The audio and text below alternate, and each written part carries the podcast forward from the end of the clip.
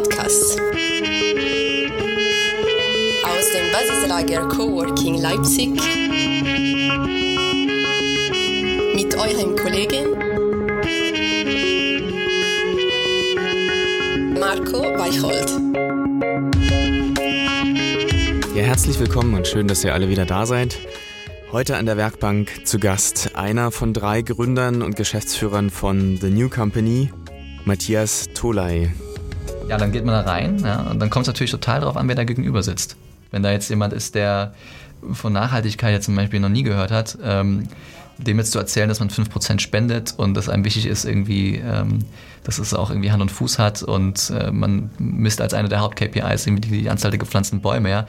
Also ich glaube, vor zehn Jahren oder sowas sind die Investoren nicht sofort nochmal rausgejagt. In dieser Folge geht es um drei Dresdner Dudes und ihren Weg von der gemeinsamen WG-Küche zur 3,7 Millionen Finanzierungsrunde, unter anderem mit Investoren wie Forest Finance und Nico Rosberg. Eine Geschichte von drei Gründern, die angetreten sind, mit Schokoriegeln und nachhaltigen Snacks die Welt zu verbessern. Eine Milliarde Bäume wollen sie bis 2030 pflanzen, einen Setzling pro verkauftem Riegel. Aufgefallen sind sie unter anderem mit Guerilla-Marketing-Aktionen, in denen sie die Nahrungsmittelindustrie und die Ernährungsministerin in Berlin lautstark zu weniger Zucker in Snacks aufgefordert haben. In dem Gespräch geht es darum, wie man im Einzelhandel deutschlandweit gelistet wird, wie man als Impact-Startup das Bäume pflanzt und Teile des Gewinns spendet, in Finanzierungsrunden mit Investoren verhandelt, wie man die interne Unternehmensstruktur aufbaut, denn die Gehälter des mittlerweile 70-köpfigen Teams sind für alle Angestellten einsehbar und Entscheidungen werden dort getroffen, wo das meiste Know-how sitzt. Wie all das in der Praxis funktioniert und wie sie zu dem geworden sind, wo sie heute stehen, verrät uns Matthias Tolai an der Werkbank. Viel Spaß. ähm, ja, warum Schokoriegel? Wie kamen wir zu Schokoriegeln? Das ist äh, eigentlich relativ schnell erklärt. Also wir haben äh, in, dem, in dem letzten Studiums, Studiumssemester waren wir in Birmingham und haben dort äh, unsere Masterarbeit geschrieben. Und äh, man muss ja so vorstellen, also es gibt London und dann gibt es England. Und außerhalb von London ist wirklich die Esskultur ja, sagen wir mal, relativ schwierig. Es gibt äh, wenig Mittagessenskultur, muss ich auch neu lernen. Also ich bin da gelandet, ins, äh, in die Innenstadt gelaufen und habe ein Restaurant gesucht äh, um, um 12.30 Uhr mittags und es war einfach alles geschlossen. Das, äh, da dachte ich so, was ist denn hier los? Feiertag oder irgendwas? Nee, das ist einfach so. Die nehmen sich dann irgendwie so einen Snack ja. bei Starbucks oder Café Nero oder wo auch immer. Mhm. Und ähm, damit ist es, das reicht denen dann auch so. so. Und mein Kollege und ich, wir waren schon immer total die Foodies und äh, schon im Studium irgendwie versucht, irgendwie alles Bio einzukaufen und uns da entsprechend gut zu ernähren. Ja, und wir sind da echt wirklich vom Fleisch gefallen. Also dann irgendwie noch schlechtes Wetter, irgendwie viel Regen und dann irgendwann gesagt, ey, wir brauchen irgendwie mal was so für nachmittags ja, irgendwie und sei es nur für die Seele. Mhm. Ähm, und fing dann an, ähm, ja, Rohkakao damals damit rum zu experimentieren. Das war da so eine, so eine Phase, so ein Hype. Ähm, und wollten das so ein bisschen pimpen, indem wir dann Hanfsamen reingeworfen haben, die gewisse funktionelle Aspekte mit reinbringen. Jetzt macht jetzt nicht High, aber äh, Omega-3-Fettsäuren da drin und das, das magnesiumreichste Lebensmittel. Mhm. Ähm, und das fanden wir einfach super fürs Nervensystem und ja. eine Konzentration. So wolltest du auch performen in der Masterarbeit. Ja. Und äh, so, so sind wir eigentlich dazu gekommen. Also wirklich ganz, ganz zufällig und ganz äh, ähm, random eigentlich. Äh, und dann haben wir aber festgestellt, ähm, dass diese funktionellen Snacks, die wir gemacht haben, dass die total gut ankamen bei Kommilitonen, äh, bei unseren Freunden, die uns dann im Sommer mal besuchen kamen. Und die waren immer alles weggefuttert. Und irgendwann haben wir wirklich so lange in der Küche immer gestanden, dass wir gesagt haben, so jetzt reicht's aber mal, ja. Mhm. Wer noch so einen Schokoriegel haben will, der muss dafür bezahlen. Und okay. da war die Idee geboren. Sehr gut. Ihr seid ja auch, ihr seid ja Techniker, ne, vom Hintergrund. Ähm, wie heißt der Studiengang, den ihr, ihr wart, also ihr seid jetzt drei Geschäftsführer und die sind auch seit Anfang an dabei, richtig? Genau, ja, also wir sind zu dritt, drei Jungs, mhm. ähm, haben alle zusammen in Aachen studiert, äh, an der RWTH, uns da durchgequält durch die harte Schule, ähm, sind tatsächlich alle drei Wirtschaftsingenieure. Mhm. Da gibt es mehrere Richtungen, irgendwie, die man da im ersten Semester einschlagen kann. Äh, zwei von uns sind äh, Elektroingenieure, der andere ist, ist, Maschinenbauingenieur, also zählt nicht so richtig als Ingenieur, ist mehr so ein Zahnräder und sowas. Mhm. Die richtigen Ingenieure, die können ja ein bisschen programmieren und nein, also ähm, das halten wir immer ein bisschen vor, aber ähm, nee, also wir, wir hören uns, glaube ich, vom Profil her relativ ähnlich an, ne? Klar irgendwie alle Wirtschaftsingenieure, aber charakterlich sind wir halt super unterschiedlich. Also ähm, Christian ist halt so der super, der charismatische äh, Marketeer, macht unsere Kampagnen, ist das Gesicht unserer Firma. Thomas ist der, der Zahlenmensch, der Analyst, der wirklich äh, auch sich mal mit, mit trockenen Themen anfreunden kann, die, die Christian mir vielleicht nicht so liegen. Äh, und ich bin vielleicht so ein bisschen so der irgendwo dazwischen, nicht so charismatisch wie Christian sicherlich. Äh, und auch sicherlich nicht so gut in Mathe wie Thomas. Äh, also muss ich ja so ein bisschen ausbalancieren. Du bist die Feuerwehr. Ja, je genau, nachdem, ja. Je nachdem, was ansteht, genau. Wenn man über euch spricht, dann hat man zwei Sachen, die in den Kopf kommen. Das eine ist äh, natürlich der Schokoriegel, ähm, aber auch das Thema Nachhaltigkeit. Und wenn man deine Geschichte so hört, ähm, dann ist so ein bisschen die Frage, was war zuerst da? Ähm, also geht es um die gesunde Ernährung? Ähm, geht es um, okay, wir werden jetzt plötzlich professionelle Player und wir haben plötzlich einen Impact mit dem, was wir machen? Ähm, und was, in welcher Reihenfolge ist das entstanden? Oder ja. ist das hat sich das automatisch ergeben? Das ist tatsächlich, ähm, also es war, es hat sich parallel entwickelt. Also ganz, ganz offen und transparent. Wir wollten damals einen gesunden Schokoriegel machen. Mhm. Das war unser, unser Hauptansinn. Gleichzeitig waren wir eben auch mal durch unser Studium, ähm, da ging es natürlich ganz viel um erneuerbare Energien. Das war eigentlich unser, unser Herzensthema, darüber mhm. haben wir unsere Masterarbeit geschrieben und ähm, da ging es eigentlich darum, wie, wie schaffen wir eigentlich äh, CO2 zu reduzieren über die, über die Energiewende, ähm, sowohl jetzt im Wärmesektor als auch im Energiesektor, so jetzt also im, im Stromsektor. Also das war also erstmal, da waren wir sowieso schon irgendwie drauf gepolt, ja, irgendwie Klimawandel stoppen, lindern. Mhm. Ähm, und dann kam im Prinzip dieser Schokoriegel dazwischen. Das klingt ja jetzt erstmal verrückt. Äh, wie kommt man jetzt irgendwie als Ingenieur darauf? Muss ja zusagen, ich habe äh, nie so richtig abgeschlossen äh, mit dem Nicht-Studieren von Medizin. Das war nämlich eigentlich mal mein Plan. Und ich habe dann äh, im Studium irgendwann hatte ich mal so einen Durchhänger, so Semester 4 oder so, ja, wo ich sagte so, boah, ist das jetzt hier das Richtige für mich? Eigentlich interessiere ich mich voll für Gesundheit und Ernährung mhm. äh, und dieses trockene Elektroingenieurwesen, ja, war das jetzt die gute, die beste Entscheidung? So, und dann äh, tief, tiefgehendes Gespräch mit meinem Dad gehabt, der meinte, hey, du musst unbedingt weitermachen hier, das läuft doch alles und hier machen wir einen Abschluss. Mhm. Und dann habe ich mich mit ihm darauf geeinigt, dass er mir eine Heilpraktika-Ausbildung bezahlt, mhm. ähm, noch neben dem Studium. Ähm, und das habe ich dann auch durchgezogen und ähm, das war für mich eigentlich immer schon so so eine zweite Perspektive. Ähm, ich habe da dann einfach auch nochmal viel gelernt über Ernährung und konnte durch diese durch den Schein, den ich dann irgendwann hatte, konnte ich dann auf die ganzen geilen äh, Ernährungsseminare gehen, die halt nur für das sogenannte, den sogenannten medizinischen Fachkreis zugelassen sind. Da kamst du als Normalsterblicher gar nicht rein. Okay. Und ähm, ja, habe mir dann meine Portion nochmal, glaube ich, Wissen irgendwo abgeholt und ach, einfach zwei Bücherwände zu Hause voller äh, Bücher über Medizin und, und Ernährung. Also das hat mich schon immer halt krass geprägt. Immer diese zwei Seelen meiner Brust. Einmal eben dieses äh, vielleicht irgendwie mathematisch, ingenieurslastige mhm. irgendwie ähm, und auf der anderen Seite das Thema Ernährung und Gesundheit. Ähm, so Hobby, Hobby eigentlich immer schon gewesen. Ja. Und sag mal, also Thema Unternehmertum, ihr seid ja alle, wenn man jetzt, wahrscheinlich wird euch häufig Monokultur im Gründerteam äh, vorgeworfen. ähm, habt ihr gelernt äh, on the fly? Also während ihr gewachsen seid, habt ihr euch äh, Finanzierung angeguckt, habt ihr euch äh, wahrscheinlich steuerlich äh, umgucken müssen? Also ihr habt ja jetzt eine Riesenbude auf die Beine gestellt. Ist das was, was euch zuflog oder habt ihr euch da Ressourcen extern dazu geholt? Wie, wie funktioniert das? Also erstmal Learning by Doing, glaube ich, das Allermeiste. Ähm, also Vielleicht nochmal auch, auch mit Bezug auf die Frage vorher. Es ist ganz vieles, was wir heute irgendwie rückblickend irgendwie erkennen als wichtige Pfeiler irgendwie äh, in unserer Unternehmensentwicklung oder unserer Unternehmensgeschichte, die wir damals überhaupt nicht verstanden haben, was das für eine, für eine Bedeutung eigentlich für uns irgendwann mal entfalten würde. Mhm. Das waren alles dann so äh, Incidents, wo wir spannende Leute kennengelernt haben. Wir hatten damals einen Praktikanten aus Afrika, der äh, äh, Master of, weiß ich nicht was war, ja, tolle Ausbildung gehabt, irgendwie zwei, drei Masterstudiengänge abgeschlossen, damit man Nachhaltigkeit und sowas. Toller, super intelligenter Typ aus, ähm, aus Ghana. Und ähm, der meinte dann damals, hey, mach doch mal, pflanzt doch mal einen Baum, ja, für, wenn, ihr, wenn ihr nachhaltig unterwegs seid äh, im Sourcing, warum äh, macht ihr nichts gegen CO2-Reduktion? Und ähm, das würde sie super anbieten, geht auch relativ günstig und wir dann mal so, oh Gott, ey, jetzt noch ein Baum, also weit weg von Profitabilität, wie sollen wir jetzt noch einen Baum reinkriegen? Ja, was kostet das überhaupt? Und dann haben wir uns ähm, ähm mit Ecosia dann irgendwie zusammengesetzt und haben die mal gefragt, so, hey, wie macht ihr das eigentlich? Und mhm. könnt ihr uns einen Partner empfehlen? Ja, und so kamen wir dann zu Eden Projects. Mhm. Also das kam alles so, weißt du, diesen, diesen Praktikanten, den haben wir irgendwie relativ zufällig eingestellt. Ja, ich fand den super nett. Mhm. Äh, der, hat, der hat keinen Job gefunden, weil er äh, in Dresden ne, kein Deutsch gesprochen, so sau schwierig für ihn. Ja. Dann haben wir ihn halt angestellt, so, aber das war äh, dass er jetzt quasi wirklich die Schlüsselperson war, die uns dann auch dann irgendwie die, Ein die Augen geöffnet hat und diese Idee irgendwie äh, gebracht hat, äh, Bäume zu pflanzen. Ja. Das, das ist total geil, aber das war halt am Tag eins einfach nicht vorauszusehen und das ist halt manchmal so. Ich glaube, da muss man auch irgendwie ganz entspannt sein. Das entwickelt sich ja manchmal. Also wir waren nicht die Sustainability-Entrepreneure, die jetzt gesagt haben, hey, wir fangen jetzt hier in zehn Jahren machen wir eine Milliarde Bäume und äh, wie machen wir das? Ja, über einen Schokoriegel, sondern das war eher andersrum und hat sich dann einfach entwickelt. Ja. Äh, klingt ein bisschen, als staunt ihr über euren eigenen Erfolg, so, ne? Das sei euch so ein bisschen zuge, zugefallen.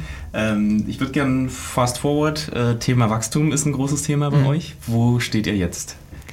Ja, also ähm, ich meine, zugeflogen, ja, ich glaube, man kann schon sagen, das Glück ist halt mit dem Tüchtigen, das, das gilt. Wir haben uns in den fünf Jahren, seit wir das jetzt machen, schon äh, die aller, allermeiste Zeit ziemlich den Allerwertesten aufgerissen äh, für, unser, für dieses Thema. Ähm, irgendwann, als wir gemerkt haben, okay, das mit den Bäume pflanzen und, und Umweltschutz und sowas, das ist halt für uns noch ein stärkerer Anreiz als dieses, als nur das Thema Gesundheit. Ja, also in der Kombination ist es natürlich wirklich für uns echt stark. Ja. Ähm, und ja, ähm, wachstumsseitig hat uns das, glaube ich, am, am, Ende des Tages auch geholfen. Also erstmal tut es natürlich weh, äh, irgendwie Marge abzugeben, irgendwie zu spenden und auch, mhm.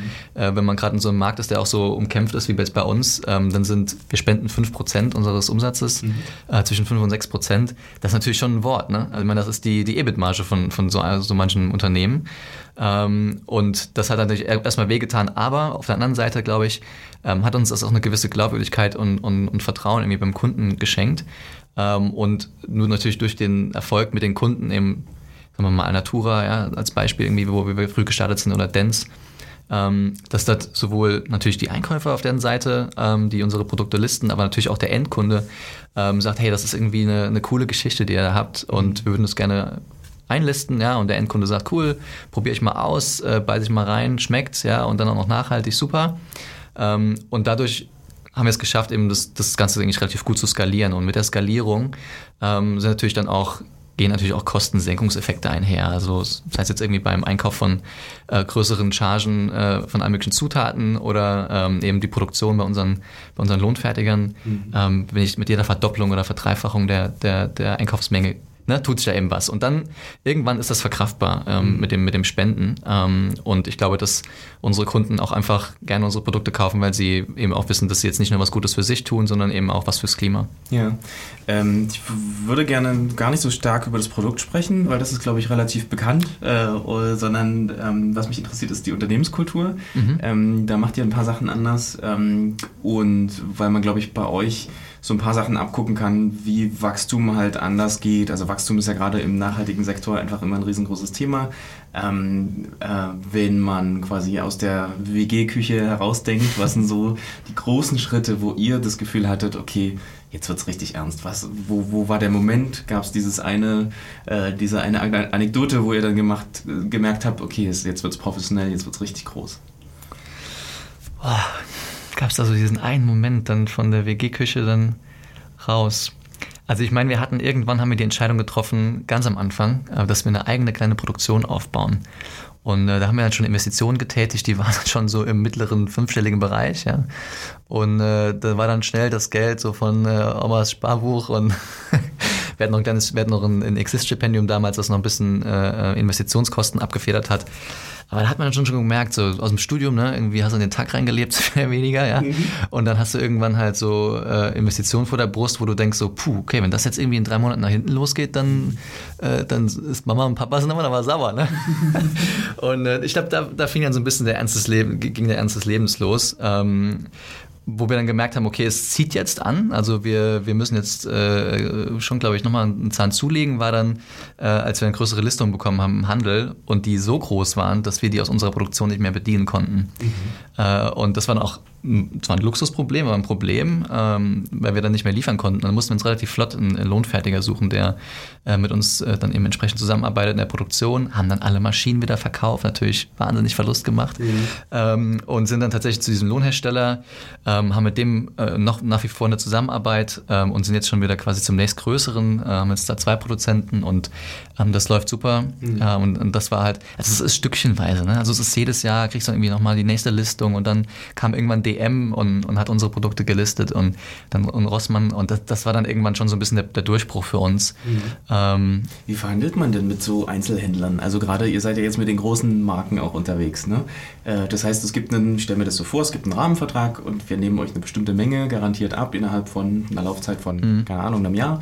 Nee, äh, gibt's nicht. Okay. Gibt's, gibt's nicht. Also denkt wirklich jeder, aber ja. gibt's nicht. Also es gibt, äh, äh, wir haben da bisher noch nie, noch nie einen Vertrag abgeschlossen, sondern es ist eine, eine, eine Listung, ja, man einigt sich auf den Preis, man einigt sich auf die Zahlungskonditionen und ein bisschen irgendwie Werbemaßnahmen und ähm, ja, dann geht's los. Dann wird irgendwann kommt die erste Bestellung, sind die Produkte im Laden so und dann, dann gilt's. Ja, also im Handel sagt man so, reinkommen ist leicht, ja, drinbleiben ist dann die Kunst. Okay. Also man muss dann entsprechend eben Abverkaufszahlen liefern.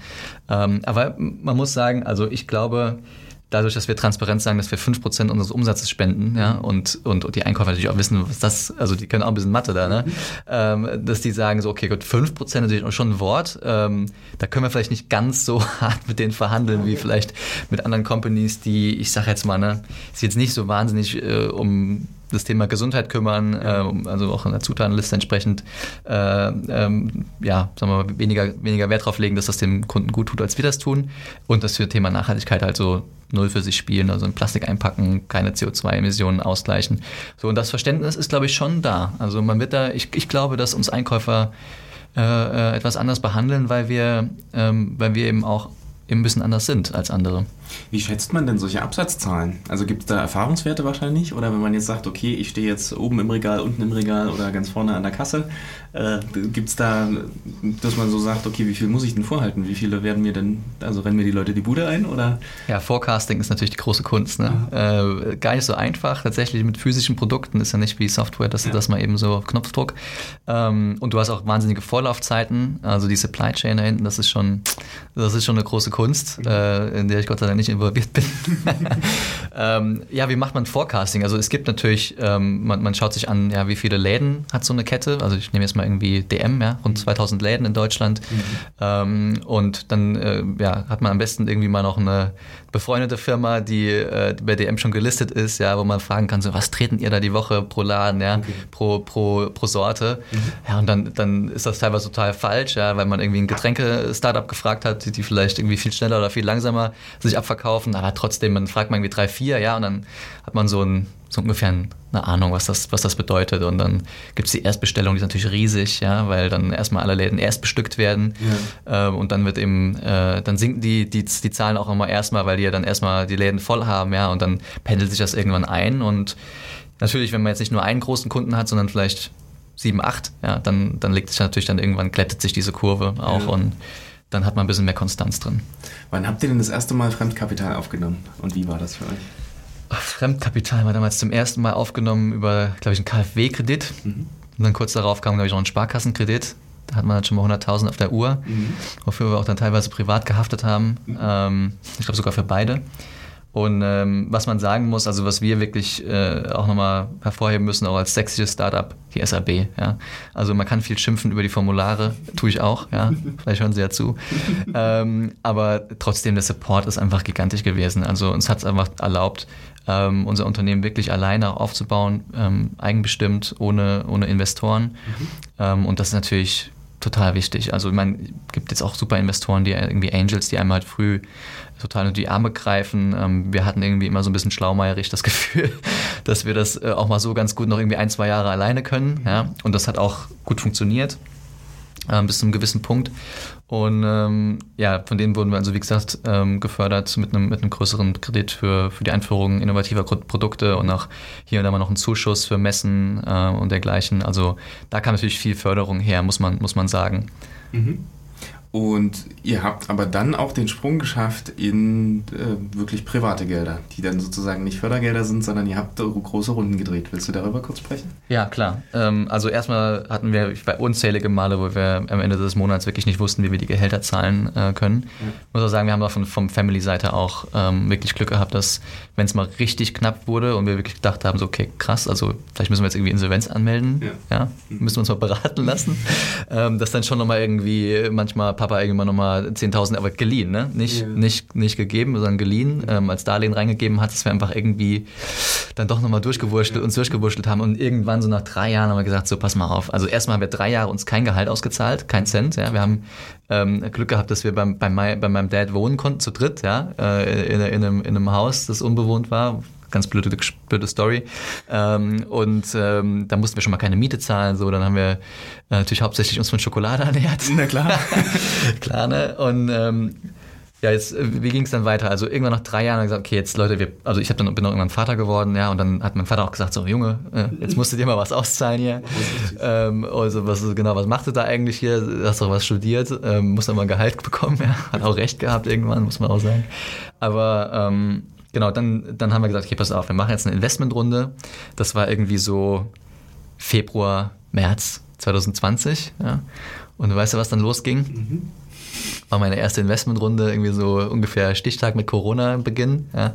Und äh, das war natürlich jetzt äh, nicht so das Wahnsinnsumfeld. Ne? Also gerade März, April, große Unsicherheit im Markt. Ähm, ja. Und so, dass wir gesagt haben, okay, pass auf, vielleicht ist es gar nicht so clever, jetzt irgendwie mit einer Bewertung rauszugehen, äh, sondern lass doch sagen, wir machen eine, eine Wandeldarlehensrunde, mhm. ähm, holen uns Investoren rein, die sagen, okay, gut, ähm, wir schauen uns das mal an, ähm, was ihr da macht und äh, vertrauen da euch irgendwo auch. Und dann haben wir äh, über unseren Anwalt, ähm, André Eggert aus Berlin, haben wir ähm, ganz viele irgendwie super Kontakte bekommen ähm, zu bekannten äh, Netzwerk von ihm, ja, und ganz tolle Investoren dabei, die eben auch heute noch richtig passioniert uns unterstützen und haben mit denen eben äh, Wandeldarlehen abgeschlossen zu einem bestimmten Discount, eben entsprechend Standard, ne?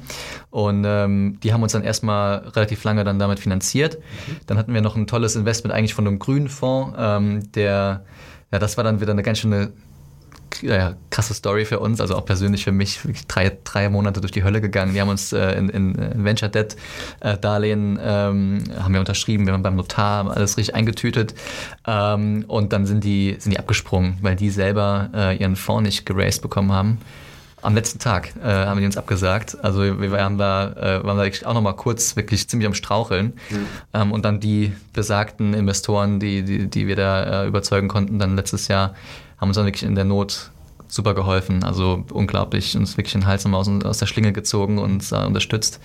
Und äh, jetzt bin ich gerade dabei, äh, eine große Series A ähm, zusammenzustellen ja. und Gestern kam jetzt das erste Angebot, deshalb habe ich heute ein bisschen vielleicht eine kratzige Stimme. Ich habe erst ein bisschen Wein getrunken noch gestern Abend. Ach, ähm, genau, ja. das war super, aber jetzt ist noch nichts eingetütet final, aber sieht jetzt so aus, als hätten wir eine, eine größere Runde zusammen. Ähm, und ja, sind dann jetzt erstmal, glaube ich, sehr gut durchfinanziert für, für eine Weile ja. und werden da natürlich das Wachstum auch dann äh, weiter vorantreiben hier in Leipzig, aber wir haben natürlich auch ein nationales Team im Außendienst. Ja, spannend. Ihr habt, ähm, also auch von den Investoren, die haben sich ja gewandelt, nehme ich mal an. Am Anfang. noch nicht, ja. Noch, noch sind die nicht gewandelt, okay. aber werden bald wandeln wahrscheinlich. Okay. Ähm, aber wie, wie wichtig sind denn also diese Investorengespräche, ne, das ist ja immer so ein bisschen hinter verschlossenen Türen und so aus Gründerperspektive auch ne, mit routinierten Leuten ähm, ist man sitzt man auch äh, an der anderen Seite des Tisches vielleicht ein bisschen eingeschüchtert. Abhängigkeitsverhältnis, wie war das bei euch? Ist das ein faires Verhandeln auf Augenhöhe?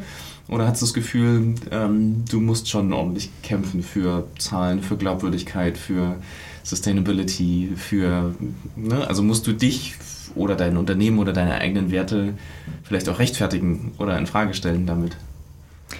Also erstmal, ich glaube, mal so also ein bisschen rausgezoomt, ich, vor anderthalb Jahren hatte ich wirklich überhaupt keine Ahnung von Fundraising, also wirklich nicht die Bohne. Ähm, noch nie Kontakt gehabt mit dem Thema und ähm, was mir unheimlich geholfen hat, war dann mein Anwalt. Also ein super erfahrener ähm, äh, Anwalt aus dem VC-Game, das ist einfach das A und O. Das kann ich wirklich nur jedem Gründer empfehlen, sich da einen absoluten Experten zur Seite zu holen, der mit allen Wassern gewaschen ist, ähm, weil, wie du es gerade gesagt hast, ne, da sitzen ja Investoren gegenüber, die machen das dauernd. Äh, und du als Gründer, keine Ahnung, ja, wenn du nicht gerade Seriengründer bist, dann machst du das vielleicht zum ersten, zum zweiten, zum dritten Mal. Äh, und das machen die in der Woche dreimal, ja. Also das ist einfach, Ähm, ich glaube, da muss man sich einfach bewusst sein, dass es eine gewisse Informationsasymmetrie zwischen Gründer und Investor gibt. Mhm. Ähm, also deshalb ganz, ganz wichtig, die Expertise eben über, über einen guten Anwalt reinzuholen. Mhm. Ähm, und was ich dann auch noch empfehlen kann, ist halt jetzt nicht jetzt nur sagen, okay, ich habe einen geilen Anwalt, sondern alle Bücher, die es dazu gibt, eben zu lesen. Also da gibt es jetzt ein neues, cooles ähm, ähm, Kompendium auch aus in deutscher Sprache, ähm, glaube ich, letztes Jahr rausgekommen, kann ich sehr empfehlen, irgendwie 400 Seiten, aber gut zu lesen. Mhm. Äh, und das Buch Venture Deals, auch so, glaube ich, ein richtiger Klassiker. Wenn du die beiden Bücher gelesen hast und vielleicht mal noch ein paar Blogartikel, wie, wie macht man jetzt ein Wandeldarlehen genau und so weiter, dann bist du eigentlich gut aufgestellt. Mhm. Ähm, und was dann wichtig ist, glaube ich, dass, dass man auch mit einem gewissen Selbstbewusstsein dann da reingeht. Ähm, ich glaube, Investoren riechen das, wenn du, äh, wenn du jetzt, wie, du bist total unsicher, du mhm. brauchst das Geld unbedingt, ja, äh, irgendwie hast noch irgendwie einen Monat Geld und, und ne, kann gar nicht schnell genug gehen, das natürlich aus schwierig zu verhandeln. Ja, aus Spieltheorie-Sicht natürlich eine Katastrophe. Ähm, du musst, am besten hast du noch ein paar Monate Luft, also irgendwie, Daumenregel ist so sechs Monate ähm, solltest du noch haben mhm. und dann, ähm, oder vielleicht noch ein, zwei Monate Puffer, ja, also es ist, man muss da früh anfangen. Es ist ähm, tatsächlich nichts, was man auf die lange Bank schieben sollte, mhm. haben wir jetzt auch gelernt. Ähm, und ähm, ja, dann geht man da rein ja, und dann kommt es natürlich total darauf an, wer da gegenüber sitzt. Wenn da jetzt jemand ist, der von Nachhaltigkeit jetzt zum Beispiel noch nie gehört hat, ähm, dem jetzt zu erzählen, dass man 5% spendet und dass einem wichtig ist, irgendwie, ähm, dass es auch irgendwie Hand und Fuß hat und äh, man misst als eine der Haupt-KPIs irgendwie die, Anzahl der gepflanzten Bäume. Ja.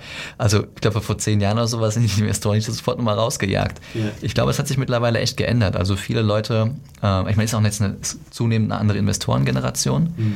ähm, und ich glaube, dass die eben auch total offen sind dafür. Ähm, viele Leute, die ja auch, ich sag mal, Investoren sind ja oft keine armen Schlucker, ähm, die fragen sich vielleicht auch irgendwie mal an, an, einem, an einem, bestimmten Punkt, was mache ich jetzt mit meinem Geld? Ja? Wo, wo, genau, was hinterlasse ich? Was, mhm. Wofür setze ich das Geld ein? Und ich glaube, da hat ein, ein, Umdenken stattgefunden in den letzten Jahren, das, das uns natürlich auch total, also jetzt nicht in die Karten spielt, aber es ist die Grundlage überhaupt dafür, dass wir, glaube ich, Geld einsammeln können. Ja, passt gut in die Zeit einfach tatsächlich. Ne? Ja. ja. Ähm, Thema Wachstum intern. Ihr seid äh, aus Dresden nach Leipzig gekommen vor anderthalb Jahren, zwei Jahren? Nee, ein Jahr. Also ein ich Jahr? bin von einem Jahr umgezogen, die Company offiziell, glaube ich, erst im Juni, also nicht mal ein Jahr. Und jetzt habt ihr gerade unterschrieben, großes Office in Plagwitz, wird gerade schick gemacht für euch. Ähm, das heißt, ihr committet euch auf Leipzig? Ja, also mein zehn Jahre Vertrag ist, glaube ich, Commitment genug. ja. ja. Ähm, Genau, ich würde gerne zur Unternehmenskultur kommen. Ja. Äh, die Mitarbeiter, die mit euch gemeinsam das tragen, das müssen ja auch ganz bestimmte, die müssen eine DNA in sich tragen, so stelle ich mir das vor. Ähm, die, wie, wie habt ihr rekrutiert, wie habt ihr Leute ausgesucht und wie, wie seid ihr damit gefahren? Also erstmal, äh, glaube ich, so zum Umzug Dresden-Leipzig noch ganz kurz. Wir hatten damals, ähm, ich glaube, so acht, neun festangestellte Mitarbeiter. Ja, dann noch ein paar Praktikanten und Werkis und so. Insgesamt waren wir wahrscheinlich irgendwie 25, 25 Nasen, aber so die Leute, die es wirklich betroffen hat, die jetzt irgendwie dann auch in einem halben Jahr noch bei uns arbeiten würden, ähm, die haben wir in, in, die Entscheidung natürlich mit einbezogen, weil das natürlich auch privat einiges bedeutet hat. Äh, mein Freundeskreis und so weiter. Das ist schon ein, ein großer Schritt. Mhm. Wir haben uns dann Berlin angeschaut und Leipzig, waren ja auch damals hier. Ne? Mhm. Äh, ich glaube wirklich, dass ihr auch eine große Rolle gespielt habt. Wir haben einfach damals das Gefühl gehabt, ey, Leipzig ist irgendwie das ist irgendwie alles näher zusammen, die Leute sind auch irgendwie, das halt gerade auch nicht Berlin ist, sondern ein bisschen Underdog, mhm. ähm, halten die Leute irgendwie nochmal mehr zusammen. Wir haben es jetzt leider nicht seitdem bestätigen können, weil es natürlich gar keine Veranstaltung mehr gab, seit wir hier sind. Äh, ja, kommen wir bestimmt nochmal äh, demnächst drauf zurück. Ähm, aber da, das war eine gemeinsame Entscheidung vom ganzen Team, also nicht nur von uns Gründern. Ähm, und die Leute, die jetzt, glaube ich, die damals dabei waren, sind alle auch heute noch dabei. Ähm, das ist also ziemlich cool. Und ähm, du hast gerade eben das Thema DNA angesprochen. Ähm, ich weiß nicht, ob sie auf die Gene zurückzuführen ist, aber ich weiß, was du meinst. Mhm. Ähm, also ich glaube, was ganz wichtig ist, dass die, ähm, die Core Values, wie wir das nennen, das sind eigentlich auf Deutsch Prinzipien, ähm, wie man zusammenarbeitet, ähm, dass das total wichtig ist. Also neben den Werten, Nachhaltigkeit, Gesundheit, ja, irgendwie Lebensqualität, für die wir natürlich stehen, ähm, das ist eine Sache, aber ich glaube, das das Thema Zusammenarbeit ähm, ist, eben, ist eben auch ein ganz wichtiges, dass, dass man sich fragt, hey, also bist du jetzt irgendwie so ein Teamplayer oder bist du eher der Ego-Typ? Ähm, trittst du irgendwie noch nach, wenn jemand was, jemandem was daneben gegangen ist oder hakst du dich ein und sagst, hey, aufstehen, mhm. ist mir auch schon passiert, ja. ähm, lass weiterarbeiten. Hältst du andere Leute accountable oder bist du selber jemand, der ganz froh ist, wenn er mal nicht irgendwie äh, beim Namen genannt wird, wenn was daneben gegangen ist. Ja, also das sind so die, diese Feinheiten irgendwie der Zusammenarbeit und darauf legen wir wahnsinnig viel Wert. Ja. Haben fünf Core Values ähm, für uns definiert. Das äh, ist für uns einfach wirklich so absolut in Fleisch und Blut übergegangen. Die hängen auf jedem Klo und überall äh, liest du diese Sprüche von uns. Mhm.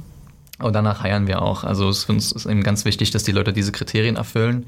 Natürlich guckst du den Leuten immer nur vor den Kopf, aber wir haben sehr intensive Interviews, ähm, wo wir wirklich abklopfen, wie tickst du. Ja? Ähm, nicht, weil wir jetzt äh, irgendwie wahnsinnig aussieben wollen oder sagen, äh, Leute sind nicht gut genug für uns, sondern es geht ja nur darum, ob man zusammenpasst. Und ähm, das klopfen wir eben über diese Core Values ab und das funktioniert eigentlich ganz gut. Ähm, und wenn wir jemanden identifizieren, wo wir glauben, das passt, ja, dann, dann, dann, fügt er sich meistens auch super ins Team ein, haben da ganz wenige Reibungen, ähm, also Fluktuation ist wirklich super gering. Aber wir müssen auch wirklich super selten äh, sagen so, hey, es passt nicht, ja, du musst leider nochmal gehen. Das ist, ist ja auch irgendwie schade, sowohl für uns, wir haben super viel Zeit ins Onboarding investiert, schade für die Person ähm, und deshalb sind wir da auch sehr genau. also higher, higher, slow, fire fast, aber wir, wie gesagt, zum fire fast ist es noch nicht so oft gekommen, aber, aber dieses higher, slow ist eben super wichtig ja. für uns. Also da sind wir sehr, sehr behutsam. Warum sind denn Mitarbeiterinnen und Mitarbeiter gerne bei euch? Äh, ja, kommen wir nochmal auf die DNA zu sprechen. Ne? Also ich glaube, äh, wenn du, wenn, wenn wir es schaffen, dass wir diesen, den, den Sinn, ja, Purpose, wie das halt irgendwie nennt, ähm, der Firma, wenn, wenn, wenn das klar herausgearbeitet ist und du das siehst und merkst als Mitarbeiter oder auch als Gründer, ich meine, das ist für uns, ja, ob jetzt Gründer sind oder Mitarbeiter, fühlen uns genau gleich. Ähm, wenn du merkst, dass, dass, dass, dass dein persönlicher Sinn des Lebens, sage ich jetzt mal ein bisschen pathetisch, und den, der Sinn des Unternehmens, ja, warum es diese Organisation gibt, was, was der Grund ist für die Existenz dieser Organisation, wenn das überlappt, oder muss jetzt nicht 100% überlappen, aber wenn es mhm. wirklich eine ziemlich, eine ziemlich große Überschneidung gibt, ich glaube, dann fühlen Leute sich wohl, weil sie merken, dass, dass sie eben das gleiche Warum haben wie die Organisation. Ähm, und dann ist es auch nicht so, okay, ich muss jetzt auf die Arbeit gehen, sondern es ist eigentlich, du tust das, wofür du fühlst, dass du da bist. Mhm. Und ich glaube, das ist eben der Grund, warum ich glaube, viele, viele unserer Mitarbeiter, alle unsere Mitarbeiter total motiviert sind, intrinsisch motiviert sind ähm, und eben nicht die berühmte Karotte irgendwie vor der Nase brauchen mit irgendwelchen Boni, wenn irgendwas geklappt hat oder so. Ja, das machen wir auch zum Beispiel im Vertrieb nicht. Wir, wir, wir sagen, ey, wenn du für uns arbeitest, ja, dann arbeitest du ja wahrscheinlich für uns, weil du einfach geil findest, was wir machen und dich damit maximal identifizieren kannst. Und da brauche ich jetzt dir nicht irgendwie ähm, noch irgendwie Boni auszuzahlen, wenn, wenn du irgendwas verkauft hast, sondern du verkaufst das ja, um, ne, um Bäume zu pflanzen, natürlich, um auch den wirtschaftlichen Erfolg der Firma sicherzustellen, außer Frage. Ne? Mhm. Aber es ist eben nicht so dieses auf der Ego-Ebene. Es ist nicht nur für dich als Individuum gut, wenn das passiert, sondern es ist für uns als Gemeinschaft gut, als Gesellschaft, als ne, Menschheit, wie auch immer, ähm, bringst du ja einen Mehrwert und das sollte doch eigentlich Grund genug sein, super motiviert zu sein. Ne? Ja, ihr setzt auch ganz stark auf flache Hierarchien. Das ist, glaube ich, ähm, wenn ich das so verfolge in der Diskussion, ähm, nicht ohne Widersprüche und ohne, ne, es gibt Leute, die sagen, man braucht Hierarchien, man braucht, warum sollte man aufsteigen wollen, wenn es keine Hierarchien gibt, was ist, wie funktioniert das mit der Motivation? Ihr habt das Spiel ja komplett sozusagen radikal anders gedacht. Ähm, sowohl Transparenz als auch ähm, Hierarchie und Selbstorganisation. Ähm, magst du uns einen kurzen Abriss geben, was ihr für Erfahrungen gemacht habt ähm, und wie ihr, äh, wie ihr da vielleicht auch gelernt habt, mit, mit dem Wachstum umzugehen? Wie, ob euch das geholfen hat oder ob ein klassischer Ansatz ähm, vielleicht euch in eine völlig andere Richtung getrieben hätte? Ja, kann ich klar gerne. Also wir wir arbeiten mit Holocracy. Ähm, das ist auch, glaube ich, ein alter Hut-Thema, aber ähm, wir haben damit super Erfahrungen gemacht. Wir leben das jetzt nicht eins zu eins, wie das in dem Buch beschrieben ist. Ich glaube, viele Unternehmen gehen da noch so ein bisschen ihren eigenen Weg, so auch wir. Mhm. Ähm, aber was uns, glaube ich, schon sehr stark geholfen hat, und das leben wir auch total, dass eben jeder unserem Unternehmen äh, Unternehmerin und Unternehmer sein kann. Und das bedeutet natürlich, ne, der klassische Unternehmer, ja, selbstbestimmt, äh, eigenverantwortlich. Äh, wenn man das äh, auf eine Organisation dann übertragen will, dann heißt es das natürlich, dass man da einiges ändern muss. Ja. Und du hast jetzt gerade gesagt, flache Hierarchien. Ich glaube, flache Hierarchien ist quasi das Organisationsmodell eins davor, was so ein bisschen demokratisch ist, ja, und jeder darf, darf mitsprechen. Mhm. Das ist bei uns eigentlich nicht unbedingt so. Also jeder darf auch was sagen. Das ist natürlich total selbstverständlich, aber wir haben eigentlich relativ hohe Hierarchien. Aber nicht, wie man das sonst kennt von klassischen Unternehmen. Das ist irgendwie halt der, der Chef und unten drunter dann die Manager und ne, irgendwie CF, tralala. Mhm. Ähm, sondern bei uns ist es so, dass ich sage jetzt mal hier jetzt mal ganz als, als Beispiel irgendwie unsere Social Media Managerin, mhm. ähm, die arbeitet da ja irgendwie 40 plus Stunden die Woche. Ja, ja und dann gibt es natürlich jemanden, der dieses Team, den Marketingkreis ähm, leitet oder ähm, eben strategisch vor allem begleitet. Mhm. Ähm, das wäre jetzt in einem normalen Fall, ja, wenn man sich so eine klassische Pyramide vorstellt, wäre das natürlich der Chef, ja, und dann gibt es darunter also der CMO oder wie auch immer du den nennen willst, und darunter gibt es dann irgendwie die Social Media Managerin und den PR Manager und so weiter und so fort. Und normalerweise ist es ja so, dass der, der Marketing Manager dann, der Chef, der hat eigentlich das letzte Wort. Er ist halt der Chef, der Abteilungsleiter, wie auch immer. So. Und bei uns ist das eben anders, ähm, weil wir sagen, hey, wenn jemand so eine Rolle besetzt und eben so viel Zeit darin verbringt, dann gehen wir doch davon aus, dass diese Person eigentlich die besten Antennen hat für das, was da abgeht ähm, und auch irgendwie das beste Gefühl hat für diese, für die, für die Ziele, für die Ergebnisse, ähm, für, das, für die Aktivitäten, die da gemacht werden. Also entbehrt es doch jeder Logik, dass der CMO das letzte Wort hat ähm, und warum dann nicht die Person, die sich doch damit die ganze Woche beschäftigt. Wenn wir davon ausgehen, dass das nicht die fähigste Person ist in einem Team, mhm. warum haben wir sie dann als Social Media Managerin benannt? Ja, warum, ja, und das, und das zum Ende gedacht heißt dann, dass eigentlich die Social Media Managerin das letzte Wort über Social Media hat. Mhm. Also es gibt eine Hierarchie ja. zu ihr hin, ja, also sie ist quasi die, die Chefin für diesen Bereich. Ne? Das ist natürlich abgesteckt und es gibt auch Überlappungen, ja, wenn sie jetzt irgendwie anfängt, da wahnsinnig irgendwie Geld auszugeben, dann dann überlappt das vielleicht irgendwie mit dem Bereich des, des, äh, des Head of Finance oder wie auch immer die Budgets dann verteilt, dann muss man sich absprechen. Aber grundsätzlich, ja, ob jetzt irgendwie der Hintergrund äh, in dem Post grün oder rot ist, das darf sie entscheiden. Ja, das ist ein bisschen banales Beispiel, aber das zieht sich durch die ganze Organisation. Das heißt, jeder hat einen abgesteckten Bereich, in dem er selbstverantwortlich, mhm. eigenverantwortlich tätig ist, kriegt er sehr viel in, in Entscheidungsfreiraum, maximalen, mhm. Aber im Umkehrschluss kriegt er auch sogenannte Accountabilities. Das heißt, das Team weiß ganz genau, okay, das ist jetzt hier, hat jetzt hier den Bereich Social Media, aber was wir verlangen können, ist zum Beispiel, ich sage jetzt mal irgendwie jede Woche drei Stories, zwei Posts, irgendwie eine Influencer-Aktivität, you name it. Mhm. Ähm, ich muss einfach nur sicherstellen, diese Rolle hat einen Sinn, diese Rolle hat einen abgesteckten Bereich und diese Rolle hat aber im Gegensatz zu dieser oder im, im, im Austausch zu diesen Freiheiten eben auch Verantwortlichkeiten, mhm. die, der sie nachkommen muss. Und das ist quasi der Grundstein, den man legt. Und das ist dann zum Beispiel jetzt eine Rolle. Ein Kreis besteht aus mehreren Rollen und eine Organisation besteht aus mehreren Kreisen. So ist das eigentlich aufgebaut. Und diese Kreise können natürlich in, nach innen immer weiter verschachtelt werden. Ja? Am Anfang hat man irgendwie drei, vier Kreise. Ich weiß jetzt, wie viele Kreise wir haben, irgendwie vielleicht irgendwie neun, zehn. Mhm. Ähm, das wird natürlich, je größer die Organisation wird, wird das dann immer verschachtelter. Aber das Prinzip bleibt immer gleich. Und ich finde die, die Analogie zum Körper so schön.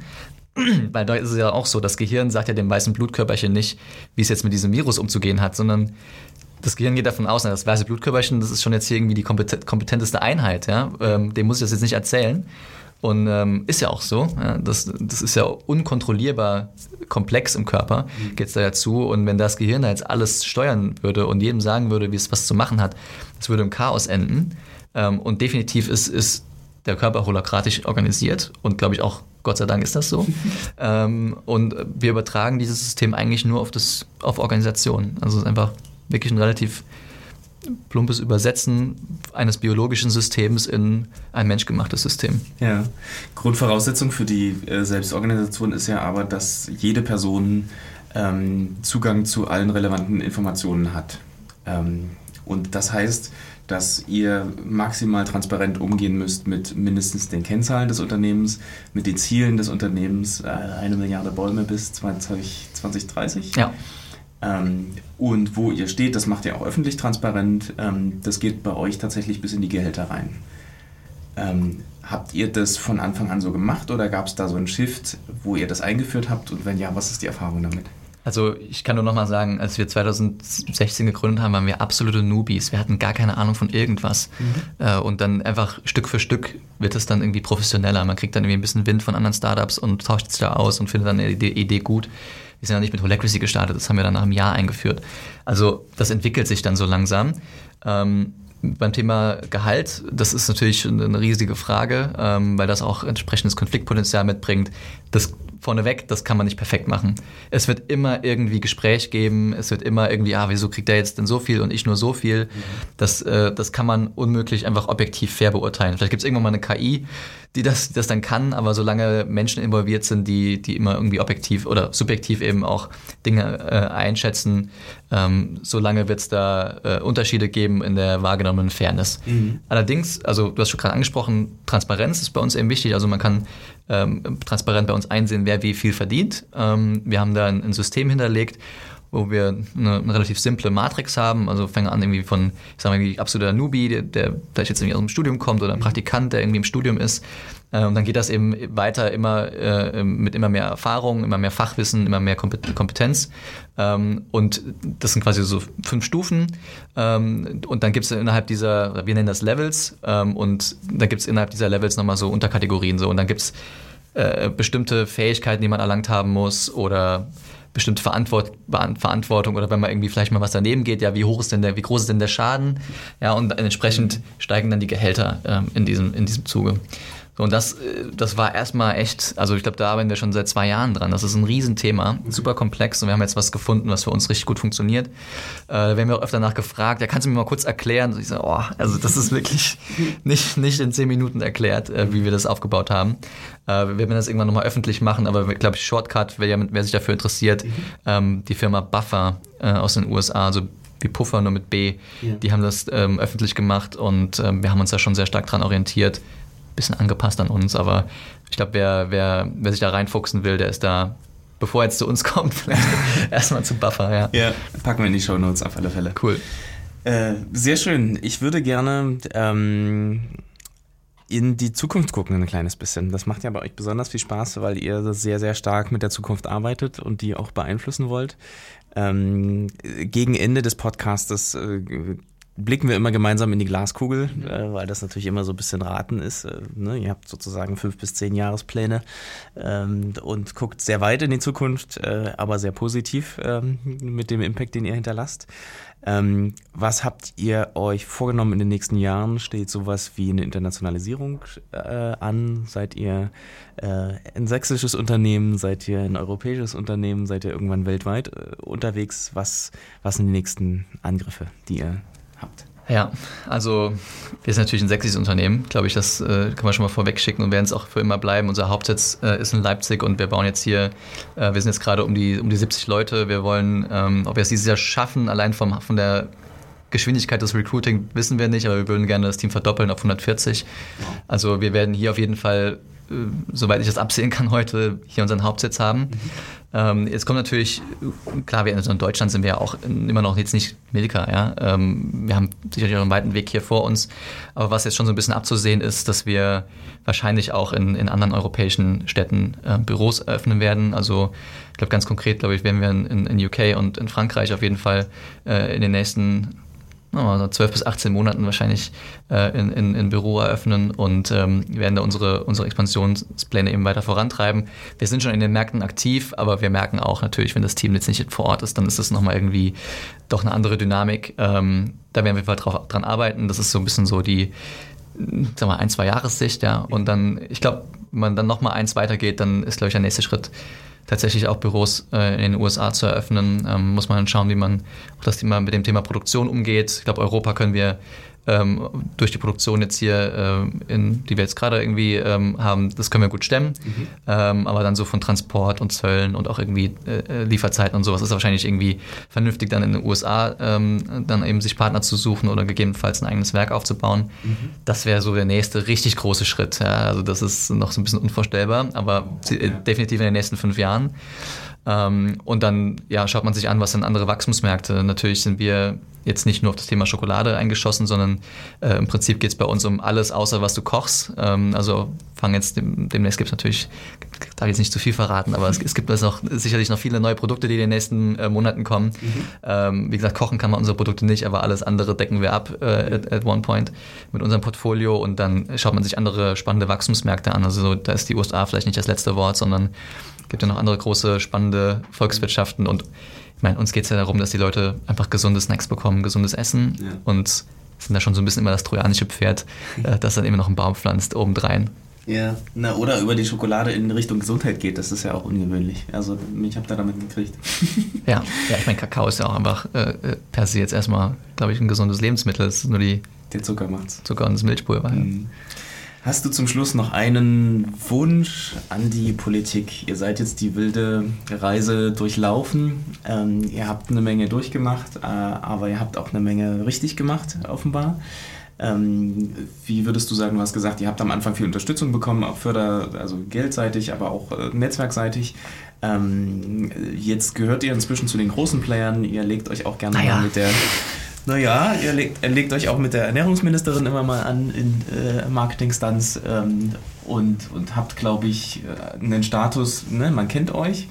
Ähm, was würdest du denn ähm, den Entscheiderinnen und Entscheidern auf Bundesebene raten, ähm, was man vielleicht vereinfachen sollte als Standortpolitik für Deutschland? Also da, da, fallen mir spontan eben zwei Dinge ein. Da fordere ich jetzt auch nichts Neues. Ähm, es ist zum einen, glaube ich, das Thema Gründen. Also erstmal die Sicht eben auf Gründer, was das für, für Menschen sind. Ja, das ist jetzt irgendwie trotzdem immer so ein bisschen, hat so ein bisschen ja äh, ähm, nach drei Jahren Porsche fahren Charakter irgendwie, habe ich das Gefühl, so in der, in der, in der medialen Wahrnehmung. Da würde ich mir wünschen, dass die das deutsche. So? Naja, kommen wir gleich nochmal zu bei meinem nächsten Punkt, wo ich einfach immer wieder mir die Augen reibe, wie wir, wie wir wahrgenommen werden, wir Gründer. Ich meine, ist, wir müssen jetzt nicht berei, äh, äh, ähm, beweihräuchert werden, darum geht es ja überhaupt nicht, aber ich meine, es ist ja trotzdem so, dass wenn man jetzt irgendwie mal in die USA schaut, wie, wie da so ein Elon Musk oder, oder anderen, Jeff Bezos, Steve Jobs, auch bewundert werden, ähm, wie toll das auch ist, irgendwie den Leuten irgendwie nachzueifern. Ich meine, finden wir selber ja irgendwie auch beeindruckend, was, ja. was, was die Leute machen. Man teilt jetzt nicht irgendwie jeden Charakterzug mit so einem Typen, aber es ist ja trotzdem irgendwie toll, wie, wie innovativ und, und einfach herausfordernd ähm, diese, diese Leute sind. Und das sind tolle, für mich sind das einfach tolle Idole und, und, und, und Menschen, an denen ich mich schon ein bisschen auch wie ausrichten möchte. Mhm. Ähm, und das fehlt mir irgendwie so, so, so in Deutschland. So dieses Role Model Gründer sein, das ist schon irgendwie cool. Und nicht jeder trägt ein weißes Hemd, äh, sondern mal auch mal ein T-Shirt an, ja, klingt da Fairtrade Baumwolle, aber, yeah. äh, äh, aber, aber ich glaube, ich wünsche mir, dass es irgendwie so ein bisschen vermenschlicht wird, ja, dass irgendwie Gründer einfach den, den, den Karren aus dem Dreck ziehen wollen in vielen Bereichen, mhm. ähm, Dinge neu denken, dass es einfach cool ist, ja, und dass man, dass, dass andere Leute sich auch eben Gründer äh, werden oder Gründer sein trauen sollten. Ja. Ähm, unsere Gründerquote ist super gering. Ich würde mir so wünschen, dass in Deutschland mehr Menschen sich trauen zu gründen und ja, da muss einfach so ein bisschen, der Staatsdienst kann immer ein bisschen im Ansehen vielleicht ein bisschen nachlassen äh, und, und dieses Gründen ins Risiko gehen, Abenteuer in Abenteuer aufbrechen, ja. dass das einfach nochmal irgendwie stärker hochgehalten wird, auch durch die Politik. So, und dann komme ich zu meinem zweiten Punkt äh, mhm. direkt, ähm, wo ich wirklich absolut wahnsinnig werde, ist das Thema VISOP oder ESOP, also mhm. die, die Beteiligungsprogramme für Mitarbeiter. Ja ähm, dass jetzt im Wahlkampf ein, ein Olaf Scholz ähm, äh, quasi Politik gegen Mitarbeiterbeteiligung macht, damit diese Mitarbeiter irgendwie, damit nicht irgendwie der, der Eindruck entsteht, die SPD tue etwas für, für die Reichen an der, an der Stelle. Da, da muss ich mir so die Augen reiben, weil also in meiner Firma ist kein einziger Mitarbeiter reich. Ähm, wir Gründer sind auch nicht reich. Mhm. Ähm, und äh, das verstehe ich einfach nicht. Also Mitarbeiterbeteiligung und SPD, das, das müsste doch eigentlich super zusammengehen. Ähm, aber das ist eben, was ich meinte, irgendwie dieses, dieses Bild des, des Gründers ist irgendwie, ja, wir gehen jetzt an die Börse und sind danach alle auf Hawaii. Äh, das ist ja einfach mal, äh, gibt sicherlich auch solche Beispiele, aber das ist ja, ja nicht die Regel. Ähm, und äh, gerade wenn man sich zum Beispiel in die USA schaut, ja, wie toll das ist, wenn da äh, ein Unternehmen einen Exit macht oder ein IPO und die Mitarbeiter ähm, einfach auch wirklich da einen, einen, gewissen Wohlstand erzeugen, dann ihr eigenes Ding gründen mhm. oder Investments machen in andere Startups. Dieses Verständnis, dass das fürs Ökosystem so wichtig ist, dass das nicht da ist, das tut mir, das tut mir richtig weh sogar. Ähm, mhm. und für mich ist das eigentlich alle Parteien, die das nicht mehr mitbringen im 21. Jahrhundert, im Wettlauf gegen China, USA, im, im Technologiewettlauf, gehört eigentlich abgewählt. Also das, das geht einfach gar nicht. Ähm, und da würde ich mir wünschen, dass da Politiker eben lautstärker auch irgendwie den Finanzminister angreifen. Nicht nur äh, unser, unser Herr Miele, sondern auch mal Leute, die wirklich ähm, in, in der Politik auch äh, Verantwortung tragen, dass, dass die auch sich stark machen für nicht nur für uns Gründer, sondern auch einfach für dieses für das ganze Thema Neugründung, Startups und mhm. das ganze Ökosystem. Mehr Unternehmertum in die Gesellschaft zu bringen. Ja. Sehr schön. Matthias, vielen Dank, dass du da warst. Ähm, man kann euch erreichen über alle Social-Media-Kanäle. Ähm, ihr habt äh, Positionen offen, ihr habt Jobs zu vergeben, ihr wollt wachsen. Ja, ohne Ende sogar. das heißt, ähm, du freust dich jederzeit über Bewerbungen in, wie ich habe gesehen, in allen Bereichen. Also Finance, Marketing, überall. Querbeet, E-Commerce, ja, Vertrieb. Wirklich, also einmal durch. Es gibt kaum einen Bereich, in dem wir nicht heiern. Also, wenn ihr Lust bekommen habt, äh, bei der New Company äh, mitzugestalten, die Zukunft zu bauen, Bäume zu pflanzen, Schokoriegel herzustellen und es gibt eine Schoko-Flatrate für alle Mitarbeitenden. Vielleicht ist das, das ist richtig. Äh, äh, vielleicht überlege ich, ich sollte häufiger bei euch im Büro vorbeikommen. ja, du hast es nicht weit. Ja. Sehr schön. Wenn ihr in Kontakt treten wollt, ihr findet die Kanäle zur New Company. Matthias, schön, dass du da bist. Vielen Dank. Bis Vielen Dank an dich, Marco. Hat sehr viel Spaß gemacht. Tschüss.